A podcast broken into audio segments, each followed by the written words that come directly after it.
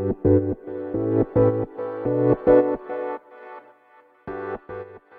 い、皆様こんばんは、ラチェです。このチャンネルでは、見習いこんまり流片付けコンサルタントである私が、もっと片付けがしたくなる、そんな理由や効果、メリットについて話をしているチャンネルでございます。もしあの気になる方いたらですね、ぜひぜひチャンネルフォローしていただけるととっても嬉しいです。ということで、本日もお聴きいただきありがとうございます。すいません、こんな遅い時間にいつも。はい。ということで、今日のテーマなんですけれど、固定概念を覆そうというテーマで話していきたいと思います。で、もちろん、このチャンネルはお片付けのチャンネルなので、お片付けに関する固定概念のお話をしていきたいと思います。で、これ、実は、お片付け以外、例えばお仕事だったり、お、お料理とか趣味とか、何でもそうなんですけれど、人生の参考になると思うので、いろんなこと、ご自身のことに転用していただきたいななんて思います。で、例えばですね、普通は〇〇だとか、こうであるべきだ。なんていう、まあもちろん人によると思うんですけれど、多かれ少なかれ固定概念っていうのが存在しているんじゃないかななんて思います。で、お片付けの固定概念って一体何かっていうとですね、例えば、そうですね、着物用のタンスとか、下駄箱だからという理由で、その用途で使うべきだ、みたいに固定概念、要するに思い込んでしまっていませんかっていう話ですね。で、まあ、お気づきの方もいらっしゃると思うんですけれど、別に下駄箱だからといって、他に使い勝手がいい使い方があるのであれば、そういう風に使っちゃって全然 OK なんですよ。で、私の身の回りで言うとですね、例えば、ポケットティッシュのカバーをですね、クレジットカードとかポイントカードを入れるカードケース代わりに使っていたりとか、おしゃれな風呂敷をですね、枕カバーの代わりに使っていたりしています。で、これ最近すっごい衝撃的だったので、この話をメインにしたいんですけれど、実は私、家を手放しつつあります。はい。でも、家を手放すとか、家が手放せるものなんだっていうのを、普通思わないですよね。私もすっごくびっくりしていて。で、どういうことかというとですね、今、週に2回ほどホテルを借りています。で、もちろんこれはあのビジネスホテルとかで GoTo トラベルで、まあ、1回1500円から2000円くらいで泊まっているんですけれど、私にとってこれが本当に快適なんですね。で、家を買うとか家を借りるっていうのが私の中では今まではずっと当たり前で、要するに固定概念があったんですね。ただ、ここ最近その固定概念が覆りつつあるです。で、これによって何が起こるかっていうとですね、今まで家を借りるのが当たり前だった人生っていうのは、家を中心に生活をしなければならなかったんですよ。要するに、家を、家とか部屋ありきの人生設計をしていたんですね。例えば、掃除をする、窓を拭くとか、まあ、お庭はなかったですけれど、玄関を掃除するとか、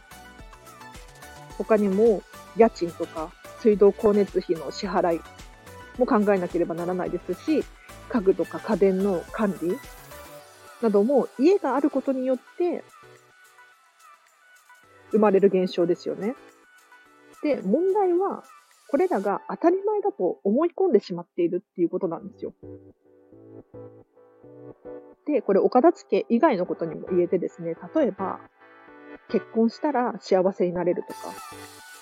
どこどこの企業に就職したら安定する。大学に行けば、いい人生が送れるみたいな、そういう思い込みが多少あるんじゃないかななんて思うんですね。でも、まあもちろん、そういう場合もあります。否定はしません。でも、これが順番が逆になってしまったらダメだななんて思うんですよ。要するに、幸せになるために結婚するとか、安定したいからどこどこの企業に就職するってなってしまったらダメだななんて私は思うんですよ。要するに、好きだから就職するとか、好きだから結婚するっていう風な順番なんじゃないかななんて思うんですね。で、これ先ほどのお片付けというかお家の話に戻るんですけれど、家を持ってるのが当たり前だから、いかに効率よく窓を拭くかとか、掃除をするかとか、キッチンを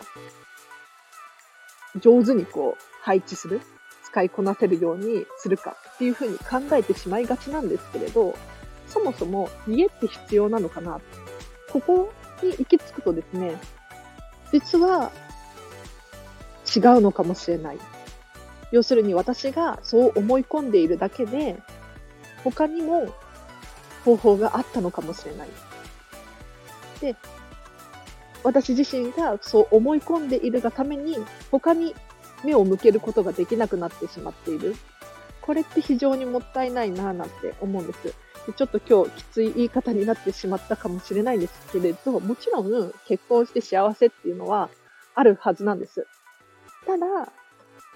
幸せになるために結婚するっていうふうに考えてしまうと、結婚ありきの人生、要するに、幸せを探し続ける人生になってしまうんじゃないかななんて思うんですね。なので、もし、ご自身にお片付け以外でも、何かこう思い込んでいることがあるんだ、ある場合はですね、ぜひその固定概念をですね、疑っていただいて、こうじゃなかったら、どうするか。家が必要じゃなかったらっていう選択肢も考えていただきたいななんて思いました。では、ちょっと今日も語源が難しかった。ごめんなさい。ちゃんと伝わりましたかね